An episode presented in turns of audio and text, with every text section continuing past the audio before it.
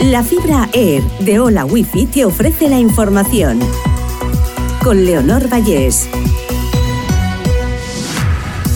Repasamos la última hora de este martes 13 de junio. Alerta en Nottingham. La policía de la ciudad británica detiene a un hombre tras la muerte de tres personas. La policía recibió varios avisos tras la aparición de dos cadáveres y un atropello con una furgoneta. Varias calles del centro de la ciudad están cortadas y el tranvía se ha interrumpido.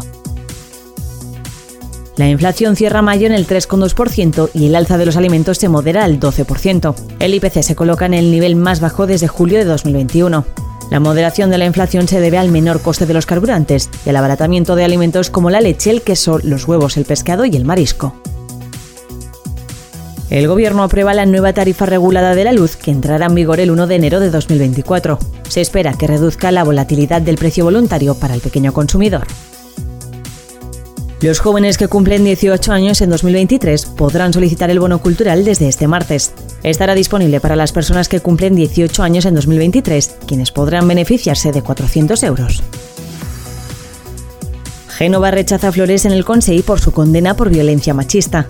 El portavoz nacional Borja Semper señala que una persona condenada por violencia machista no debería dedicarse a la política y sitúa como línea roja pactar con un maltratador. El veto llega a la víspera de la primera reunión de Amazon con Vox y más de seis meses después de conocerse su condena. Hola Wi-Fi, velocidades de fibra, vivas donde vivas, te ha ofrecido la información.